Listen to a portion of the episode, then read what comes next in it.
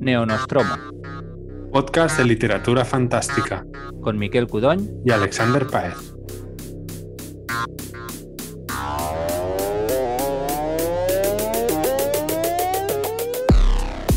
Bienvenidos a un nuevo Neonostromo. Parece que Miquel y yo nos hemos puesto el turbo o el jetpack en la espalda porque hemos decidido grabar casi casi cada semana y no va a ser el ritmo de todo el año, eso seguro. Seguro que Pero claro, hacía casi un año que no grabábamos nada.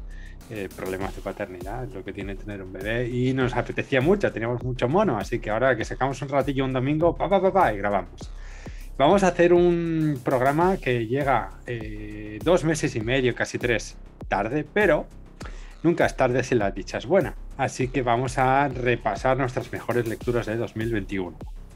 Eh, vamos a hacer cinco cada una, cinco, seis más o menos cada uno, que creo que son como las, las más destacadas. Habrá alguna cosa que no sea de género y haremos algunas menciones de honor. La primera de todo, eh, de todas esas menciones de honor, es Dientes Rojos de Jesús Cañadas. Y le hacemos mención de honor porque no la hemos leído en 2021 per se, sino que se publicó a finales de 2021. Es que Miquel y yo hicimos lectura beta de este libro y Jesús nos da mucha pereza volver a leerlo. Eh, digo, está súper bien, lo recomiendo un montón. No, ahora en serio nos apetecía mencionarlo porque creemos que es un libro especialmente bueno Sí. dentro del terror y del fantástico. No es porque Miquel sea amigo, que también, eh, pero es un libro especialmente, especialmente bueno. Y creo que se puede ver, ¿no? En, en cómo ha eh, repercutido en redes y en los lectores y cómo el boca a boca está logrando que este libro cada vez lo Sí, más yo, yo tengo la sensación en, en redes que siempre es relativamente peligroso, creo, hacer caso de lo que veis en redes, porque como son una cámara de ecos, claro, yo veo hablar muchísimo de este libro y súper bien. Eh, pero la sensación que tengo es que está funcionando bien. Claro, está yo no sé si estos libro. son ventas, si no son Claro, ventas, claro, o sea, no si entramos en eso. Jesús es ya Pérez Reverte o no, no tengo ni idea. Claro, en algunas Pero- cosas lo es, el señor. Sí, No, pobrecito, no lo sé, ni lo es ni lo será nunca en las cosas malas. Pero bueno, que el libro parece que lo está leyendo gente, que es lo que nos interesa, y nos alegramos un montón porque yo personalmente es un libro que me, que me gusta mucho y Sí. Bueno, Claro, sí, si, que- si vais a, no estoy seguro en el caso de Alex, pero si vais a mi Goodreads, ¿no? Para hacer este programa yo tiro mucho de Goodreads, que es quizás, sí, hay, hay redes mejores, es una red muy criticable por muchas cosas, pero al final yo es la opción que tengo para ir registrando lo que voy leyendo y, y desde un punto de vista práctico pues la uso mucho. Y este libro no sale, pero es por eso precisamente, porque si hago de lector beta, que no lo hago tanto, pero si lo hago nunca meto los libros allí, entonces hasta que no lo relea en la edición publicada no aparecerá, pero si Claro. apareciera tendría muchas estrellas, no sé si Exacto. cinco, cuatro y medio, pero estaría cerca de cinco. Yo le puse 5. Sí, pues se le, se le pueden poner tranquilísimamente. Sí, Sí, sí, sí, estoy de acuerdo. El libro lo publica Obscura, una, una editorial de, de Barcelona que, que recomiendo mucho. Es una editorial que publica terror y fantasía oscura. eh, muy chula, muy, muy interesante y, y nada. Que por cierto, Dientes Oscuros también está en audiolibro. ¿eh? Eh, escucha de audiolibros, peques. Así que nada, dicho esto, dicha la primera mención de honor, la segunda mención de honor, que son unas cuantas, son más de Miquel, porque quiere mencionar algunas de sus eh, relecturas para el club de lectura. Empezamos con nuestra lista oficial. Y si te apetece, Miquel, empezar con tu primer libro. Vale, em, yo ya digo que este año ha sido un poco, digamos, caótico para mí en el sentido de que em, mis tipos de lecturas ha variado enormemente porque estaba en un club de en un club, no, perdonadme, en un concurso, en el jurado de un concurso de literatura fantástica juvenil, con lo cual he leído más de fantástica juvenil de lo que es habitual en mí. Lo cual está bien. eh, algunos de los libros que voy a mencionar merecen perfectamente estar en una lista de mejores lecturas. Luego he tirado mucho de relecturas por gusto y por club de lectura, con lo cual sí, creo que eso es, aplica tanto a Alex como a mí. Si Sí. miráis nuestras menciones como una lista de lo mejor publicado, no es exactamente esto. Son cosas que nosotros hemos leído y pues por A o por B nos han gustado mucho. Em, yo quizás uno de los que voy a empezar mencionando, me voy a- al, al principio sí que me voy a ceñir al, al género, pues va a ser precisamente uno de los de Fantástica Juvenil. No, no hay un orden, ¿eh? quiero decir que um, tal como me van viniendo, no estoy diciendo que sea ni el mejor ni el peor, simplemente estos me han gustado mucho y no hay más.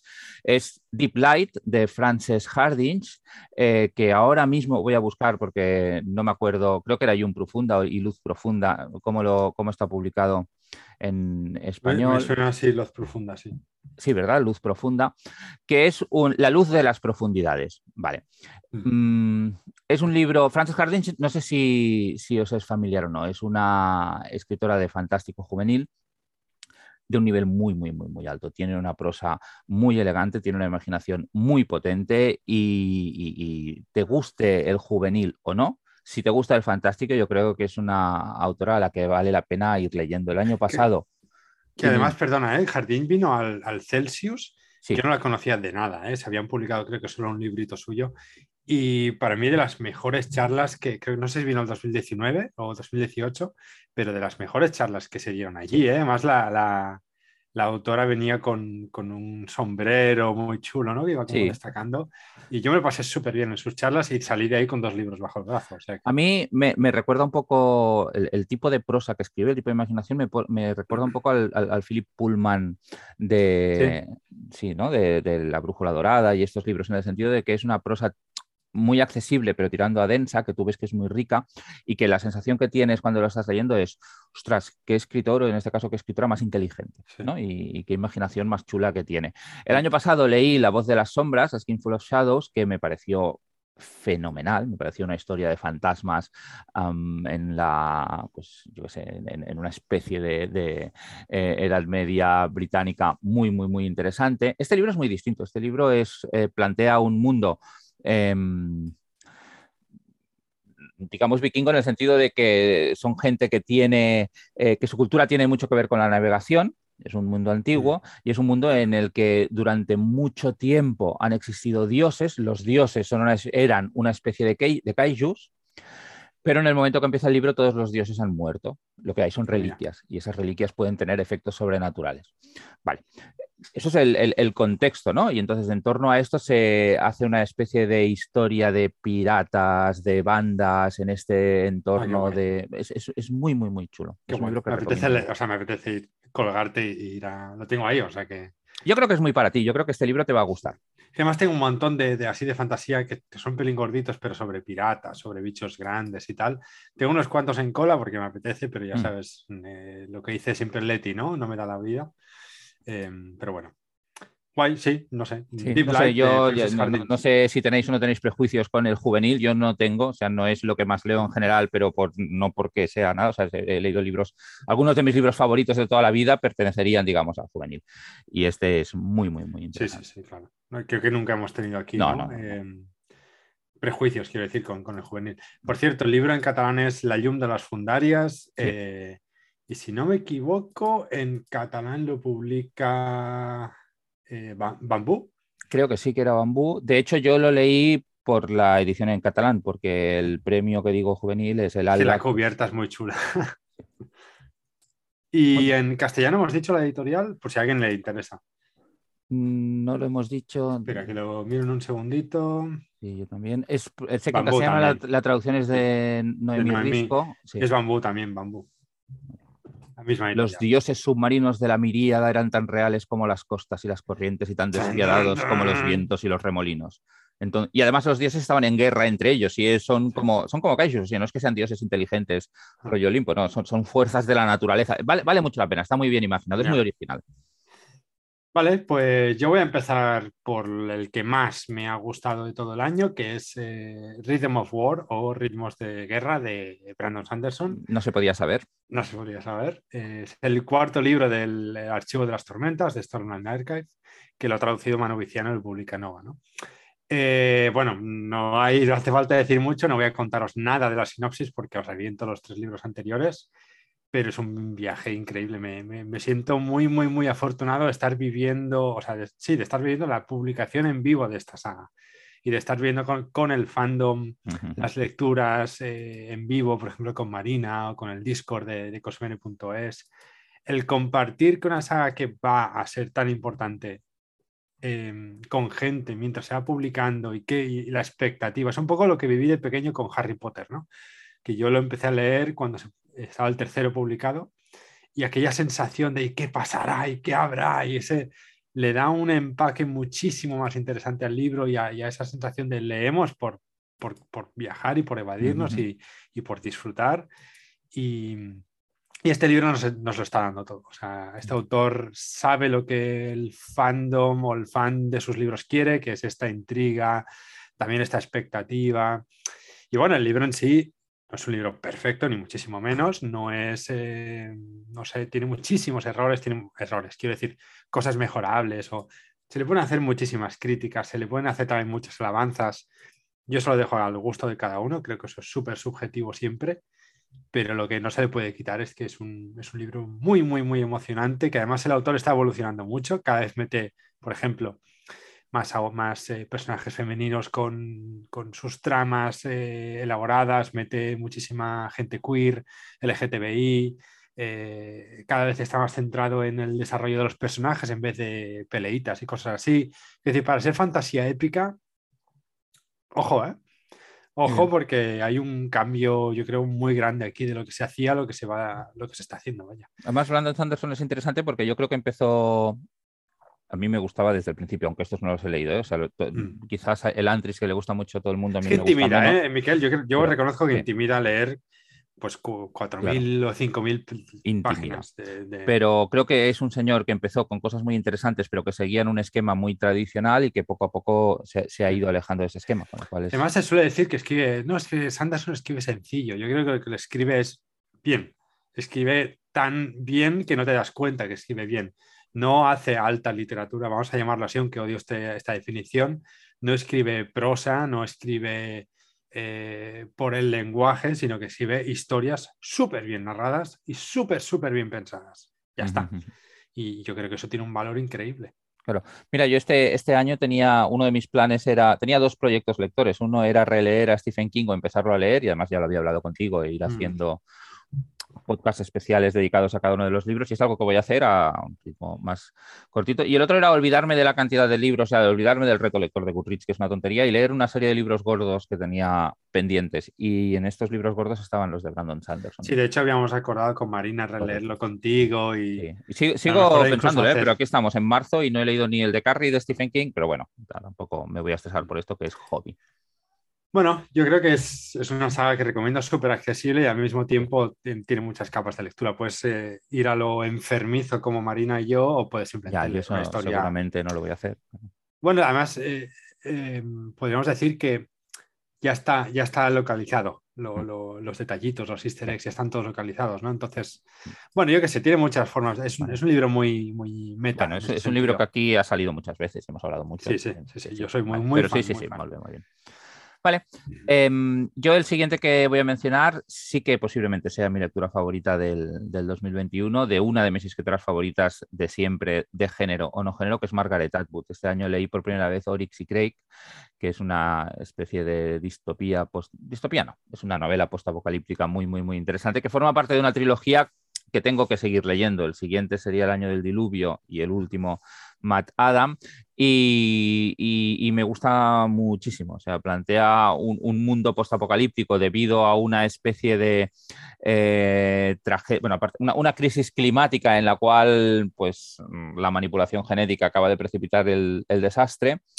Y está explicado alternando cosas que pasan en el pasado y cosas que pasan en el presente, eh, que tienen como punto de unión pues, el narrador, el narrador de la historia, que es em, un superviviente de, esta catástrofe y que tiene una voz súper peculiar. Sobre todo tiene una voz súper peculiar y tiene una, ah, un cambio de voz entre lo que explica mm, eh, antes de la, catástrofe y lo que explica después de la catástrofe que es muy interesante, provoca un, un, contraste muy, muy chulo.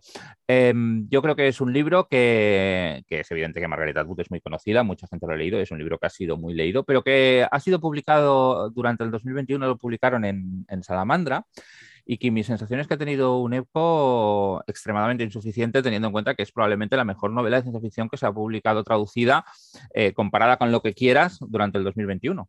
Muy, muy bueno. Sí, yo este libro lo, tengo por ahí y no sabía que era una, trilogía. Me hace mucha gracia porque el, año anterior, el 2020, sí, pues estamos hablando de 2021, 2020, eh, Agatha, mi pareja, se lo, se lo, leyó en Estados Unidos porque la autora daba una ah, charla en la este, universidad. donde Sí y, daba una charla en la universidad donde ya estaba de, intercambio y ah, qué guay. me gustó un montón también. qué bien. Pues yo creo que te gustará, sí. Vale. Eh, bueno, sí, Margaret Atwood, quiero decir. ¿Qué, vamos a, ¿qué, más hay que decir? Sí, sí, te puede gustar más, te puede gustar menos, malo seguro que no es, ¿no? claro, Bueno, yo voy a mencionar ahora uno de ciencia ficción, de otro de mis autores eh, preferidos, eh, tanto en ciencia ficción como en fantasía, que es Adrian Tchaikovsky. El libro es Shards of Earth o Fragmentos de la Tierra. es una, por lo visto, es una saga que no está traducida al castellano, aunque creo, me consta o he oído que puede ser que la traduzcan, que básicamente es una space opera muy Tchaikovsky, ¿no? Eh, Sabéis que Tchaikovsky le gusta mucho, he dicho Tchaikovsky, Tchaikovsky le gusta mucho el rollo este de la evolución, de agarrar largos periodos de tiempo y condensarlos, de, qué podría haber pasado si en vez de humanos hubiéramos tenido, yo qué sé, mm, aveformos, ¿no? En vez de antropoformos. Bueno, en cualquier caso, eh, a la Tierra acuden unos alienígenas hiper mega desarrollados y destruyen la Tierra eh, de una forma muy peculiar. Convierten el planeta en una especie de flor, por decirlo así, de roca. Le hacen algo y la, Tierra muere y se convierte en una flor. Y se ve que estos alienígenas, los arquitectos, hacen esto con varios planetas. Entonces la humanidad se ve forzada a meterse en naves y huir eh, en diferentes lugares, ¿no? Y la novela empieza, esto es el prólogo, y la novela luego empieza de verdad con la humanidad ya esparcida en diferentes lunas y planetas, malviviendo muy, muy chungo y sin saber todavía qué pasó con esta gente y como un poco como de Expanse. La humanidad ya cada, cada planeta o cada colonia tiene su propia cultura, eh, también por sus diferentes gravedades o diferentes cosas, los cuerpos de las personas también han cambiado, etcétera, etcétera. Y hay más aliens. Y mm, no cuento más, pero bueno, es un libro que al principio es un pelín hard, eh, porque es millones de personajes, millones de POVs, eh, puntos de vista, quiero decir, millones de cosas que pasan en el momento y luego sí que engancha con ese ritmo muy de, si habéis leído Herederos del Tiempo, Children of Time, muy, muy de ese estilo. No va de arañas este libro, no va de arañas en un planeta y sus civilizaciones, pero Está muy guay, a mí me, gustó mucho y bueno, el, segundo sale el mes que viene, yo no, no me enteré ah, hasta eso, mucho. te iba a preguntar que cómo, es como de, larga, es completamente autónomo, puedo leer este y... Sí, sí, aunque yo creo que está tan chulo que vas a querer leer el siguiente. La cosa es que es, eso es autoconclusivo, pero evidentemente siempre en este tipo de libros Space Opera pues hay esos grandes arcos que tú puedes seguir tirando del hilo, ¿no? A mí el de Children of Time, ¿cómo, cómo se llama en castellano? Eh, Herederos del Tiempo. Herederos del Tiempo es una, bueno, en su momento fue una de las novelas de ciencia ficción de cuando salió que más, que más me gustó. De Tchaikovsky, ahora yo tengo, entre el punto de corte de entra, no entra en la lista de lo mejor del año, seguramente no entraría, pero, pero sí que creo que es un libro que vale la pena mencionar y ya que has sacado a Tchaikovsky pues hago mención. Así que Es, sí, el One Day All This Will Be Yours, que es una novela muy cortita, muy cortita, muy cortita, muy divertida, que en castellano diría que no ha sido publicado, pero en catalán se puede encontrar como Un día todo eso será vostra, lo ha publicado Cronos.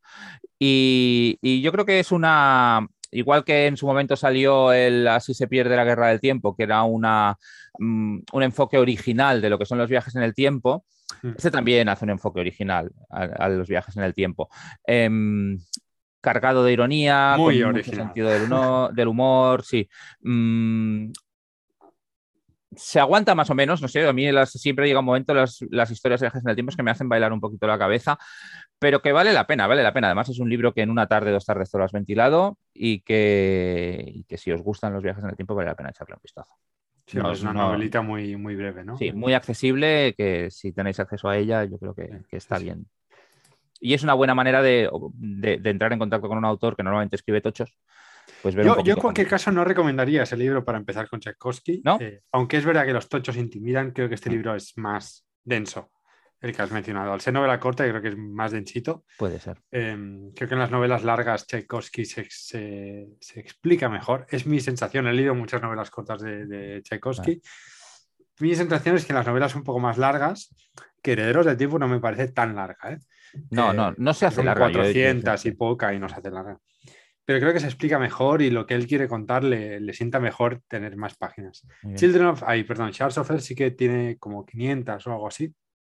Así que sí que es un poquito más larga y yo no la recomendaría para empezar con el autor. No, no, he leído los de desde Shadows of the App, ¿no? Creo que se llaman los de fantasía. Son no como 12, ¿no? Uf.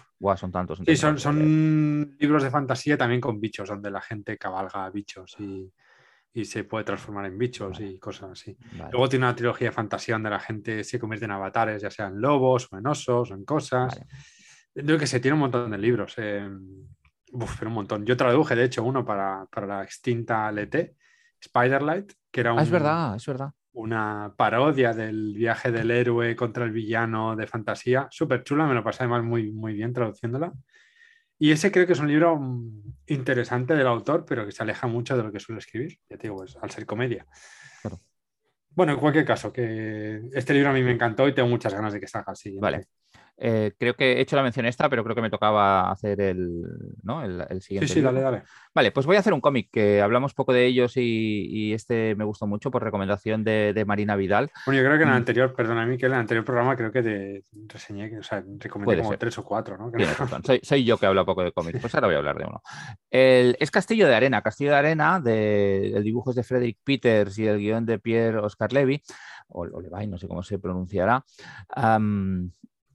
publicado por Astiberri en castellano, una edición, la que tengo yo es una edición muy bonita, hay, un par que corren por ahí. Eh, yo lo leí, digamos, a, remolque de la película. El Castillo de Arena es la versión, o sea, es la obra original en la que se inspira la obra Tiempo, Old, del Shyamalan que salió también en 2021 y es una, es una película, a mí Shyamalan tiende a gustarme, a veces más, a veces menos, pero es un autor que cuando, que creo que es muy autor, o sea, él hace sus, películas.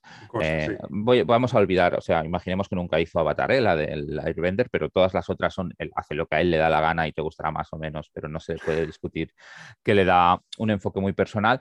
Y, en esta, pues plantea una historia de ficción que tampoco quiero explicar mucho, pero... No, no, pues no lo revienta. Claro, vamos a reventar, pero digamos, es una, digamos que es una historia de escenario más o menos cerrado que plantea un misterio, un misterio que, como el título de la película indica, tiene que ver con el tiempo. Ya está. También os recomiendo que si no queréis saber mucho, no miréis ni el tráiler, o sea, vayáis a ver la película. el tráiler revienta la peli. Sí, lo revienta todo. Eh, este libro además me lo, me lo regalasteis tú y Marina hace un montón de años en un cumple y me dejó un mal cuerpo increíble.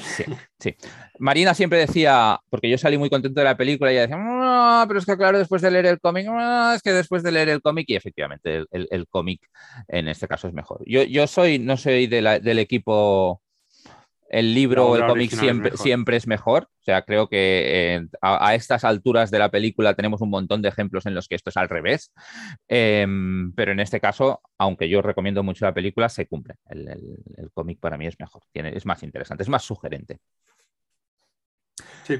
Sí. Tipo de misterio rollo perdidos, ¿no? Que al final.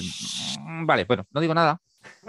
No están todos muertos. Yo voy con un, no sé cómo decirlo, ensayo o libro de, no sé cómo decirlo, bueno, como biografía de un periodo concreto, es eh, Tienes que mirar de Ana Starobinets. Es un, bueno, creo que lo has leído, Miquel, es un libro... No, no lo he leído, sé, cuál es, pero no lo he leído, lo tengo pendiente. Es un libro muy difícil de clasificar y ahora veréis por qué. Básicamente es un libro donde Ana Starobinets narra un periodo de su vida real en el cual eh, eh, le, provocan un aborto eh, consentido, pero bueno, ella habla sobre todo de violencia obstétrica, de violencia médica en general, de la falta increíble de tacto de todo el sistema médico en Rusia, de cómo a, ella la deshumanizaron por completo cuando tuvo que abortar un niño, bueno, que pues tenía, no estaba bien el feto, ¿no?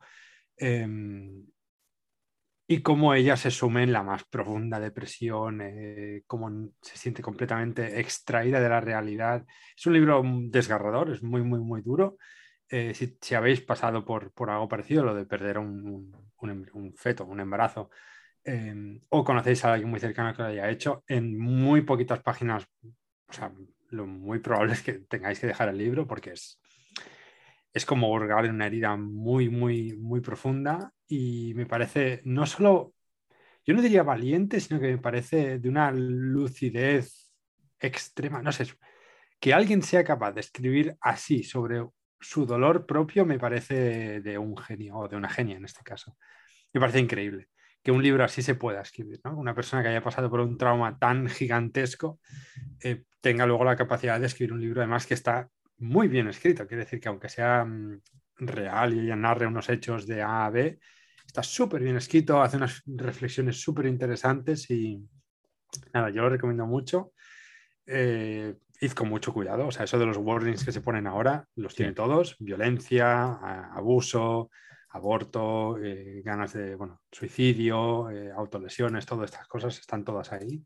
Pero bueno, yo recomiendo mucho que le echéis el libro. Creo que es un buen libro para empezar con Anastasia Robinet. Se, se, palpa toda su, todo el pesimismo que siempre hay en su obra, em, ese derrotismo también que ves en sus relatos del vivo o de, los otros libros que publicó Nevsky en su día.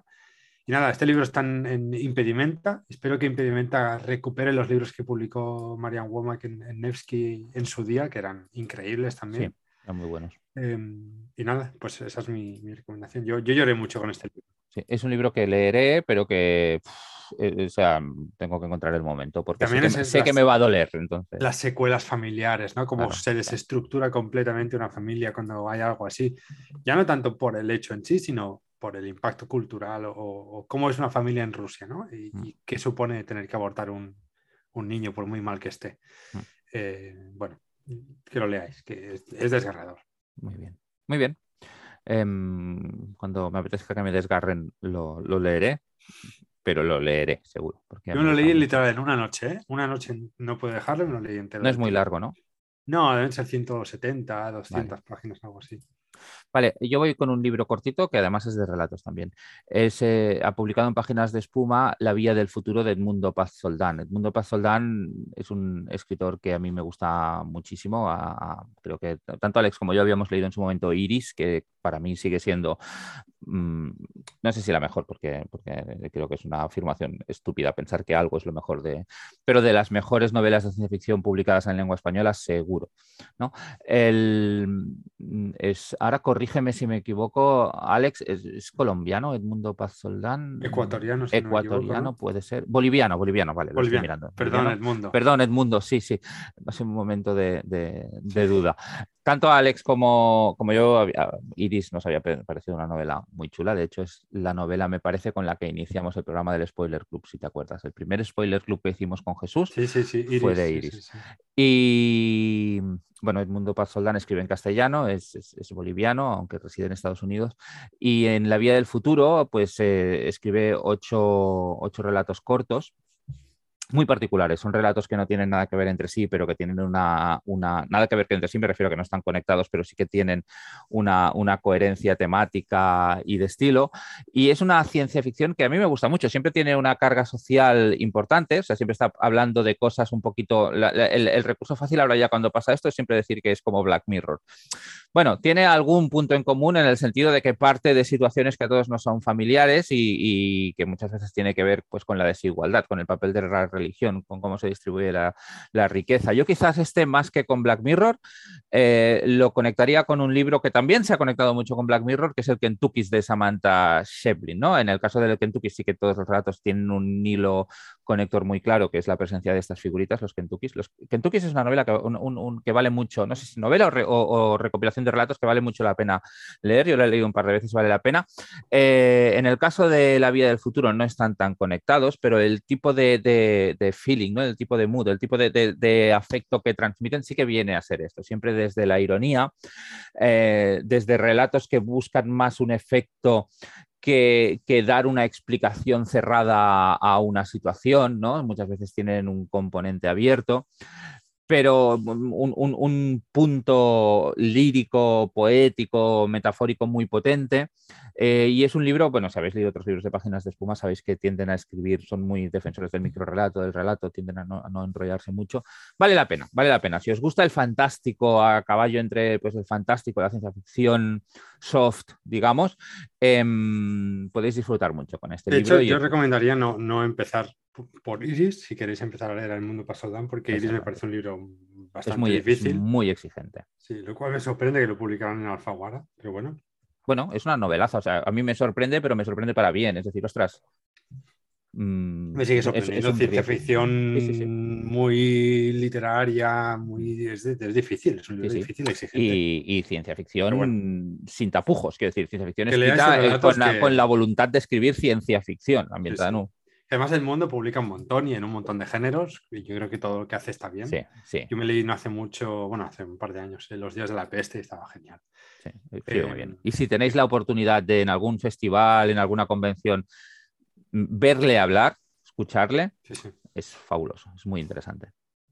Genial, pues eh, yo voy a comentar, eh, tenía- tengo dos más. Tengo uno de Vale. ciencia ficción, pero voy a comentar primero un ensayo por romper un poco Venga, la, la línea, que es La plaga blanca de Ada Klein Fortuny. este también lo he leído. publicó- está escrito originalmente en catalán, aunque lo han traducido ya al castellano. Y no sé, me, me parece que lo iban a traducir al inglés, o a lo mejor yo me he flipado muchísimo. No me En cualquier caso, lo tenéis por ahí. a La plaga blanca también está en, castellano. Yo voy a comentar la edición del Altra Editorial, que es el que me he leído yo en catalán. Es un ensayo que me recomendó Miquel. Y de hecho es un ensayo con el que empezamos un nuevo podcast que murió. Eh, No, bueno, no murió, está, está en coma. Yo no lo doy por muerto, lo doy por. está- Está, no tenemos está muerto, Miquel, está muerto. Puede ser. Es una pena. en Intersección se llamaba, por si queréis buscar ese primer episodio.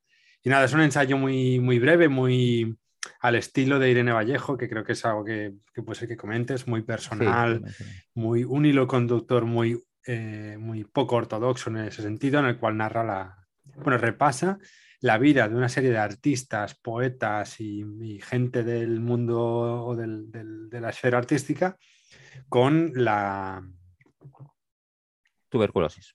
con la tuberculosis, gracias eh, Miquel.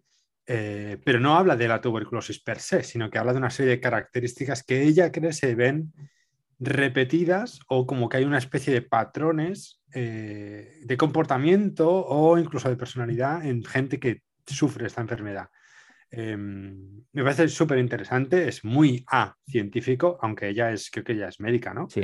Es muy A médico, el, el ensayo, que decir, no tiene ninguna base científica lo que comenta, es más un- Bueno. una idea que ella tiene sobre, bueno, la gente hace, pintaba así y hablaba de esto porque tenía tuberculosis. No es así Yo- el yo más, ensayo. más que, más que que sea científico, sí, lo es en el sentido de que no tiene ninguna intención de ser otra cosa, o sea, que no, que no es No, no, divulgación. es cultural, es un ensayo Exacto, cultural. sí, sí, en ese Y sentido. habla de cómo la enfermedad te afecta a nivel cultural y artística, como una enfermedad crónica y, y terminal te cambia completamente y, y en muchos casos te degrada, ¿no? Incluso habla de, de cómo todos estos personajes, que son- creo que son todos hombres, han- estoy hablando de memoria, pero creo que son todos No, hombres. no, estaba también. Había una mujer, ¿verdad? em, ah, se me ha olvidado. Eh, Ves hablando Bueno, que yo. sí, pero bueno, habla mucho de brotes de ira, de incapacidad de socializar de forma eh, normativa, por decirlo así, de cómo las relaciones interpersonales de esta gente son muy Mansfield, destructivas. Catherine- exacto. Sí, Catherine Mansfield, es verdad. sí, sí, Cómo sí. se encerraba en su casa, no salía,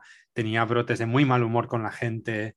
Y esto también lo relaciona, ¿no? Habla también de, de los amigos, de un amigo de Picasso, eh, habla, habla de, de Dalí, no sé, habla de, de mucha gente también relacionada con esta gente y cómo estos círculos artísticos giran muchas veces en torno a, a puntos de gravedad. Chekhov, tuberculosis. Sí. Mansfield. em, Es brutal, me parece súper atrevido el ensayo, ya digo, es completamente cultural y personal y es una persona que dice, "Mm, he visto estos puntos de conexión y voy a escribir una, una tesis argumental cultural sobre esto porque me da la santa gana. Está tan bien escrito y es tan interesante y es tan... ¡Wow! sí, Tiene, tiene una voz de autora tremenda, Sí. pero Yo estoy esperando el nuevo libro, pero bueno, mm, esperaría 10 años si hace falta para volver a leer un libro de esta calidad, la verdad. Y es, es un libro precioso. Y cuando decimos precioso, la gente puede empezar a pensar, es un libro cursi. No, no, para nada. Es, es que es, es, es- es- es profundo, te conmueve, eh, explora la literatura, explora la creación, hace pensar. mm, Sí, sobre todo es eso que te hace pensar y te le da muchas alas a tu imaginación, lo que diríamos el sense of wonder en inglés de, sobre la ciencia ficción, pero a nivel cultural y artístico, ¿no? Sí. Como hasta la más mínima cosa puede crear un, Sí.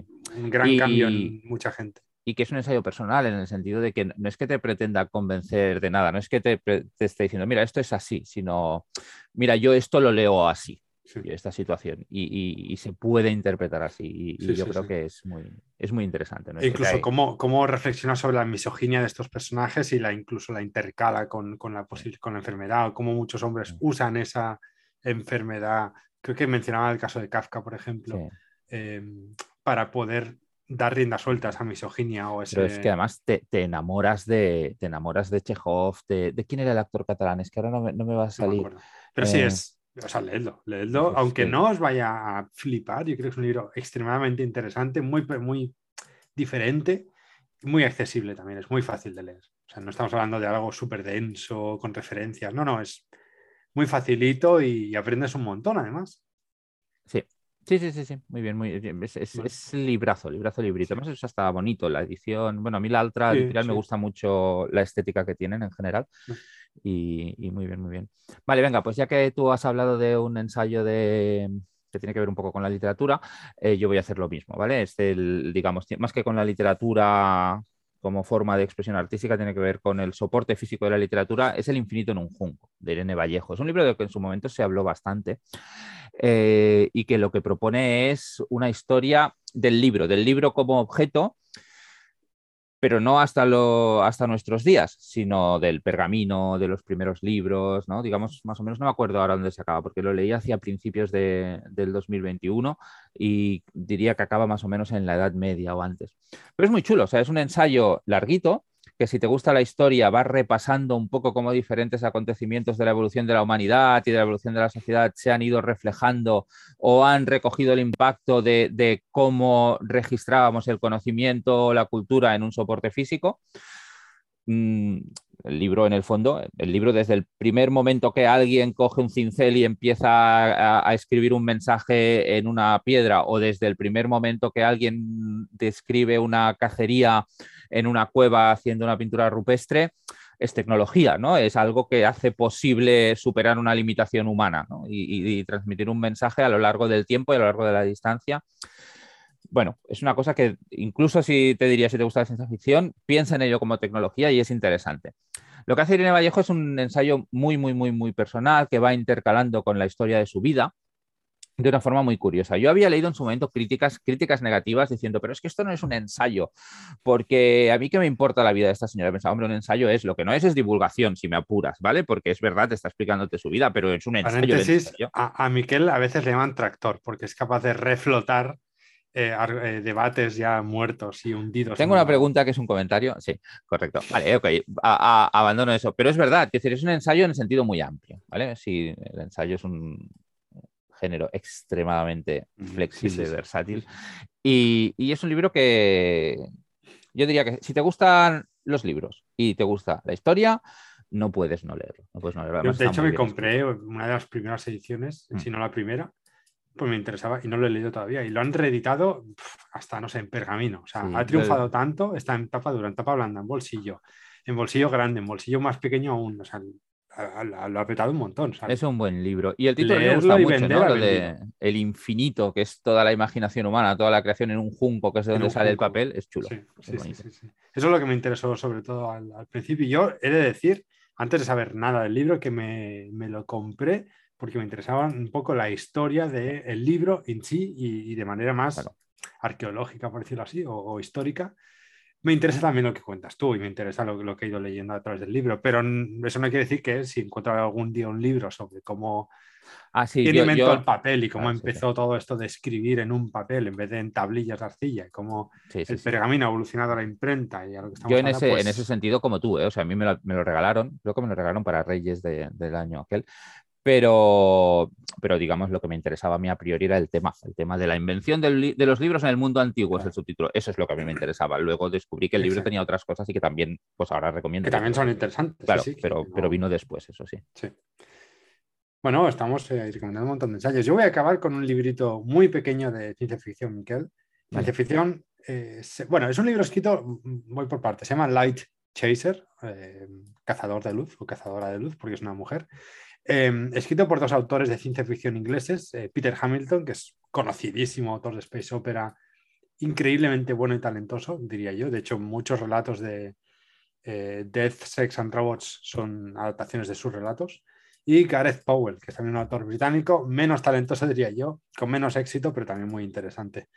Em, y escribe una novelita a dos manos, eh, novela de 100 páginas, o 150 creo yo, súper corta, de, ciencia ficción hard barra ciencia ficción romántica. Eh, creo que Peter Hamilton se encarga de la parte hard y Gareth Powell de la parte más personal y es una relación eh, de amor muy parecida a la de... La del tiempo que he dicho yo, la de que son dos personas que están muy alejadas en el tiempo y se comunican a través del tiempo con así se pierde Así se pierde la guerra del tiempo, dice. Sí, eh, muy breve. Bueno, la novela empieza con la destrucción de una estrella de neutrones de manera artificial, o sea, alguien la destruye y te da un montón de detalles y te explota la cabeza, ¿no? Con todas las cosas que hay ahí científicas. Pero el libro va sobre una mujer que viaja mm, por las estrellas y va visitando planetas en civilizaciones. Sabéis que si viajáis a la velocidad del tiempo, perdón, a la velocidad de la luz, teóricamente viajaríais en el tiempo. Por lo tanto, esta mujer va visitando civilizaciones regularmente, por lo tanto, las visita en diferentes puntos de su evolución. Están más o menos controladas en la evolución de estas civilizaciones y ella lo que hace es les da unos aparatitos que coleccionan todos sus recuerdos, todas sus vivencias. Entonces ella recolecta esos aparatitos que a lo mejor tienen tres, cuatro, cinco generaciones dentro de, una serie de personas que se los van pasando de padres a hijos y ella luego los ve, los, los visiona en su nave, que bueno, se tira millones de años viajando, por lo tanto esa mujer es inmortal, eh, y agarra cosas que le interesan. Y empieza a ver un patrón de alguien que dentro de distintos cuerpos y distintas personas se empieza a comunicar con ella. ¿Mm? Que es un poco como lo de dejar las notitas en el libro este que hablamos de, de, Max Gladstone. Y ella también empieza a dejar mensajes y entonces empieza una relación de amor y bueno, no lo explico más. Relación romántica, no de amor, perdón. Eh, y el libro es brutal. Creo que una idea tan sencillita y, bueno, la explota bastante. En 150 páginas desarrolla muy bien esta idea de, viajar por las estrellas, que significa viajar por el tiempo y al mismo tiempo alguien que se puede comunicar con ella, porque también está viajando en el tiempo, pero al mismo tiempo cambia de cuerpo. Bueno, es un poco enrevesado, pero, pero está muy bien. Y ya está, no, no tengo más. Me interesa, muy bien. Vale, eh, este pues lo, buscaré, me interesa. Muy, muy voy, a hablar de un, de un, último libro en detalle. Luego podemos hacer nada, mención solo de títulos de libros que, o, relecturas. Pero mención significa mención. Mención es el título y lo podéis encontrar aquí. Pero me falta uno por decir bien, ¿vale? Venga, dale, dale. Vale. Eh, es un libro que, ya digo que viendo cómo ha sido recibido, que no va a gustar a todo el mundo, ¿eh? porque es un libro peculiar. es Hamnet de Maggie O'Farrell, ¿vale? Es un libro que está a caballo, a caballo entre la novela histórica y la fantasía, muy desviado hacia la novela histórica pero sí que tiene un puntito eh, de algunos elementos no fantásticos que, bueno, yo creo que pueden interesar a los lectores de Fantástico, pero no está planteado como una novela de género en este sentido.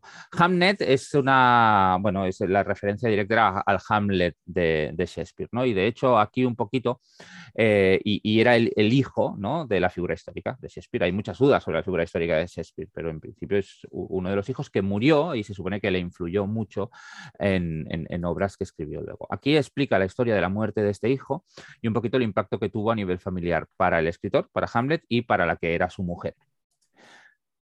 Ignoro totalmente si qué, base real hay en toda la historia o no. ¿eh? O sea, hay cosas que es evidente que no, que no, son reales, pero no sé si la mujer real era esta, si se sabe, si no se sabe, ni lo sé, ni me importa demasiado. ¿eh? Hablo de la ficción. Em, la gracia del libro para mí es, primero, la prosa de Maggie O'Farrell, que es una escritora tremenda para generar estados de ánimo y para describir cosas de formas, digamos, poco obvias. Tú te pones en situación perfectamente explicándote detalles físicos o emocionales súper concretos y también la voz de eh, cómo, consigue darle voz a los diferentes personajes que pueblan la novela. Es una novela feminista en el sentido no de que te quiera transmitir, digamos, un, un mensaje feminista per se, sino en el sentido de que insiste mucho en darle voz por ejemplo, pues a la mujer de Shakespeare, mientras que Shakespeare, que tú sabes que Shakespeare desde el principio, no está nombrado por nombre en ningún momento. O sea, siempre lo que estamos viendo es, de alguna manera, el precio que paga su mujer por el hecho de eh, estar casada pues, con alguien como Shakespeare, que era una persona obsesionada con la creación, que en muchos sentidos estaba eh, poco adaptado a su familia, etcétera, etcétera. es novela histórica, reconstruye muy bien ese periodo. Yo era empezar a leerla y estaba dentro de la novela y dentro de la cabeza de los personajes. Me consta que hay gente y cuando digo gente, me parece que sobre todo digo tíos, ¿eh? pero, pero no estoy seguro, que con la novela se aburrieron un poco, pero a mí no me aburre en ningún momento. O sea, yo tengo que. Yo, yo soy un, fanático del estilo literario, en el sentido que si el estilo me convence mucho, eh, es muy difícil que me aburra con una novela, aunque en términos de acontecimientos puedan pasar uh, más o menos. Yo aquí creo que pasan muchas cosas, pero que pasan en un plano muchas veces que es emocional, lo cual para mí es bien pero sí que hay tipos de lectores que son más de trama, digamos, y que a lo mejor se aburren un poco. Yo creo que es novelaza, que es una de las novelas que vale la pena leer. ¿Te gusta el fantástico o no de las que han salido publicados este, este año? A mí es esta la única de toda la lista que te voy a decir que he estado a punto de comprarla y al final la he dejado y creo que no es para mí. Puede ser. creo que es la primera vez, de hecho, que te digo en todo el podcast, en toda la historia del podcast, que mm, este no. Puede ser, Pero lo he tenido en mi mano en una librería y leer fragmentitos y decir, mira, no. Eh, así que yo creo que este voy a pasar, aunque de la autora me interesan anteriores. ¿eh? La autora tiene un montón publicado en la otra, en, catalán, y me interesa bastante otras cositas que ha publicado. Este en concreto, mm, lo, de momento lo voy a dejar. Vale, bien, bien. Hay tanto para leer que me parece estupendo, ¿eh? pero, pero, es de mis lecturas que, he disfrutado este año. Mm. Vale. Y nada, ahora Miquel tiene unas menciones y menciones mención. ¿Tú no? ¿Tú no tienes menciones? No tengo menciones. Bueno, tengo una mención. Em, pero, pero empieza tú con tus eh, menciones. Eh, cosas que no son relecturas, pero que, he disfrutado Tienes 30 segundos. 30 segundos. Venga, Agujeros de Sol, de Nieves Mories. Ring Shout, de P. Jelly Clark. Em, estoy bajando por la lista. Carne y Hueso de Santiago Eximeno, a mí me gustó mucho. Al de la Bruja de Tamara Romero, vale la pena. Facha de Jason Stanley, How Fascism Works. Este es un libro que está muy, muy, muy chulo. Los cómics de Hellblazer, que yo no los había leído nunca y los estoy disfrutando muchísimo. On Connection, sobre la, conexión de Kai Tempest, muy, muy chulo. la última casa de Needless Street, de Catriona Ward. Y me parece que con esto. Utopía no es una isla de Laila Martínez, es, una, es un Yo que vale mucho. De hecho, iba a mencionar también el de Catriona Ward, que has mencionado tú. Vale. Luego A Sun for the Wild Build de Becky Chambers. Eh, luego tengo Las Voladoras de Mónica Ojeda, que ya reseña en el podcast. Eh, the Shadow of the Gods de John Wynne, que también lo menciona en este podcast, también lo he ah, reseñado. Y luego un librito de ensayo se llama, eh, perdón, un libro de relatos que es Lo que ruge de, espera, que no se me abre esto y no, quiero decir el nombre malo, y Zaskun Gracia. Siempre digo ah. García, es Gracia. Lo que ruge está publicado en Transbordador. ah, pues relatos de, de ciencia ficción y fantasía. Ah, qué guay. Y ahí van las menciones de honor que no han entrado en el top, pero podrían. Vale. Y, obvio las relecturas, ¿vale? No las digo. Venga, puedes hacer un día un, debate sobre relecturas. Podemos hacer un, programa de relecturas, sí. Vale. Pues hasta aquí el programa de hoy sobre lo mejor de 2021. Esperamos haberlo hecho en nuestro formato habitual, directo al grano, aunque siempre nos alargamos un poquito. Y nada, Miguel, nos vemos en el siguiente. Venga, el siguiente creo que será un programa más de tu reseña, señor, señor, y hablamos de él.